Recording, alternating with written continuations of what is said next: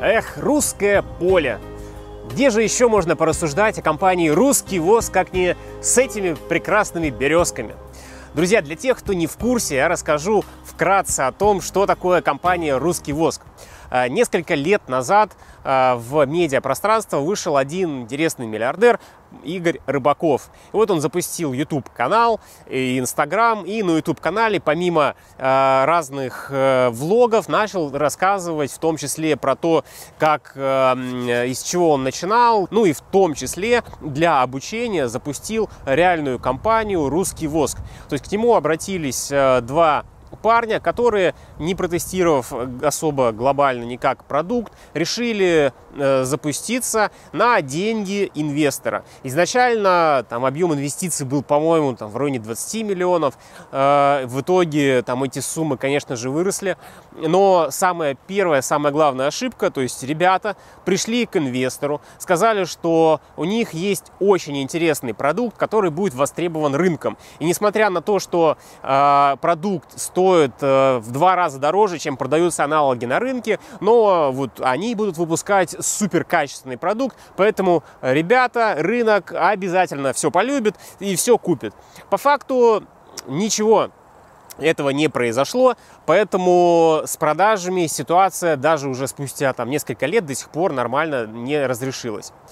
Поэтому, друзья, первый ключевой момент при запуске новых направлений бизнеса, особенно сейчас. Ведь у нас многие говорят, что конкуренции особо нет, запускайте где хочу и вообще все будет замечательно. Но э, на самом деле конкуренция, конечно же, уже есть. Даже вот этот YouTube-канал, он конкурирует с такими же э, похожими проектами. И для того, чтобы мне отличаться, мне необходимо рассказывать то, что не рассказывают другие.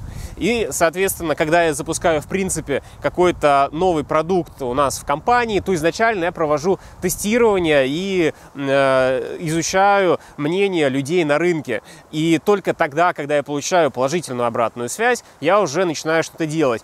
Конечно, если есть э, деньги инвестора, то можно немножечко расслабиться, на какое-то время забыть о том, что нужно иметь положительный денежный поток. У меня таких возможностей нет, и мне положительный денежный поток нужен буквально э, с первого дня. А, дальше. У ребят не было никакого опыта в бизнесе, и, в принципе, вот команда их состояла всего из двух человек. И вот они изначально запустились а, через какое-то время, там через, по-моему, год, один из вот этих парней покинул проект и остался только там, второй менее активный из них. Но вот, друзья, второй момент, это, соответственно, когда мы выбираем там, объекты для инвестирования, самое основное, это, конечно же, команда. И если у людей нет опыта в бизнесе, то вряд ли они могут показать какие-то супер результаты. Все обычно любят говорить о Марке Цукерберге и там его проекте, или там о проекте WhatsApp или Instagram, но это единицы людей, которые там, ну, условно запускают проект без какого-либо опыта и доходят до очень хороших, просто для, до фантастических результатов. И таких людей, ну, их меньшинство, и на такой успех точно не, не стоит рассчитывать. То есть стоит рассчитывать на то, что ничего не будет получаться минимум там раз 10. После того, как один из вот этих основателей покинул проект, в компанию «Русский воск» был приглашен наемный генеральный директор и команда специалистов. В итоге вот этой команде удалось запустить как минимум линию производства и хотя бы немножечко переформатировать продукт и уже как-то начать продажи. А, но в результате там, по мне, так это больше медиа-проект, который не предназначен для зарабатывания денег. В результате вот с этой командой тоже не заладилось, они не смогли выйти на целевые показатели, и с ними было принято решение расстаться. На момент вот расставания с этой командой э, в проект «Русский воск» было проинвестировано там порядка 33-5 миллионов рублей. И Игорь Рыбаков нашел очень интересный вариант. Он э, решил а, весь этот проект раздать, продать, продать инвесторам. Причем э, доля каждого инвестора э, составляет порядка 1 миллиона рублей. В результате в этот непонятно что, я не могу сказать, что это проект, это, ну, какой-то, ну, наверное, бизнес, ну, хрен его знает. Я бы, конечно, с такой темой точно не сталкивался. Но нашлись люди инициативные, которые э, приобрели э, доли в компании, судя по всему, и э, стали каким-то образом Э, развивать этот бизнес. Среди этих 30 человек ребята выбрали одного, которого назначили генеральным директором. И вот этот генеральный директор начал очень активно что-то делать и развиваться. Но когда речь идет про убыточный проект, который еще даже не вышел на точку окупаемости, то мне кажется, что слишком рано искать каких-либо инвесторов. То есть э, обычно, ну вот в моем представлении, и когда мы, например, бизнес-планами занимаемся, как происходит? У человека есть какое-то направление, это направление э, прибыльное, успешное, он занимается этим направлением несколько лет как минимум.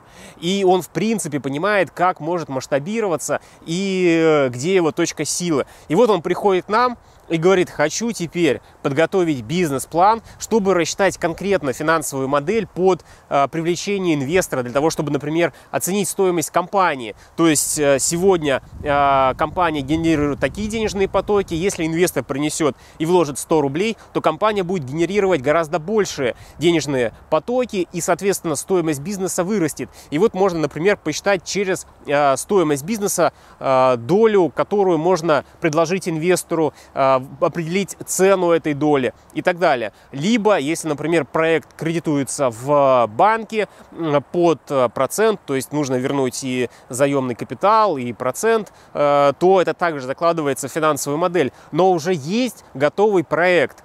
И э, предприниматель привлекает инвестора только на этапе, когда у него есть действующий стабильный бизнес. А тут, по сути, у нас есть некий стартап, в котором непонятен вообще продукт, то есть э, нужен он рынку или нет в том объеме, в котором э, будут производить. Я, к сожалению, исследований не проводил, но исходя из того, что компания несколько лет не может нормально реализовать как-то продажи, ну вот у меня есть некие вопросы. И, соответственно, на, там, в последнем выпуске э, генеральный директор э, уже та, также не справляется с KPI, возложенными на него. И в результате там, толпа этих инвесторов из 30 человек там, думает о том, как и что делать дальше. Но э, по мне, я бы, конечно, сначала э, сделал, вывел как-то проект в более-менее какое-то стабильное состояние, а потом уже там, двигался дальше. И вот вопрос, э, оценка в там, 33 миллиона, она складывается из э, затрат, которые по, ну, понес инвестор. Э, это все, конечно, замечательно, но что по факту приобретают эти инвесторы? Это оборудование, это запасы, материалов и запасы готовой продукции. Ну, вряд ли что-то больше. То есть, ну, да, там, возможно, штат людей какой-то был, но э, вот как смотришь эти видео на ютубе, то каждая новая команда, которая приходит, всех разгоняет, все начинается по новой. Поэтому я думаю, что цена продажи вот этого, э, так сказать, бизнеса для инвесторов была слегка завышена. И теперь мое мнение о том, выживет ли в принципе этот проект.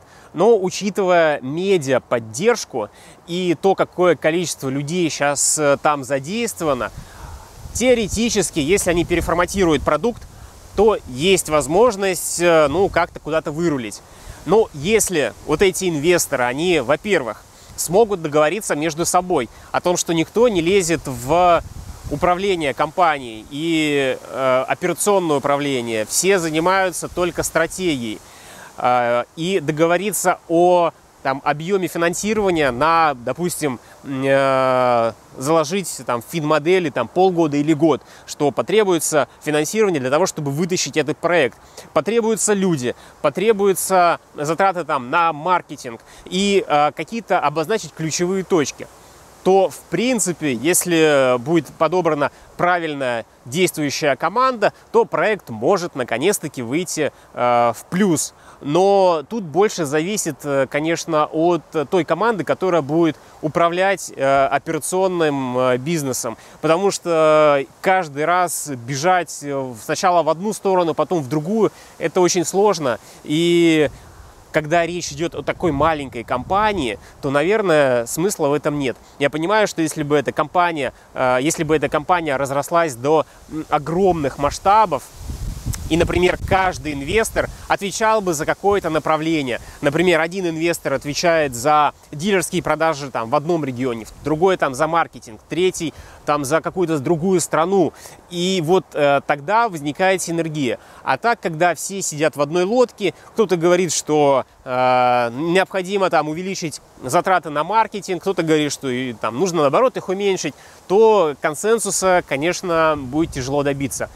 Кстати, если посмотреть на вот супер глобальные компании, типа, ну, компании Apple, которые торгуются на бирже, понятное дело, что у этой компании есть э, тоже, так сказать, инвесторы но держатели акций. Но эти инвесторы, они не задействованы в операционном управлении. И вот они реально купили акции, положили их там условно на счет и ждут дивидендов. То есть они не принимают никаких серьезных решений.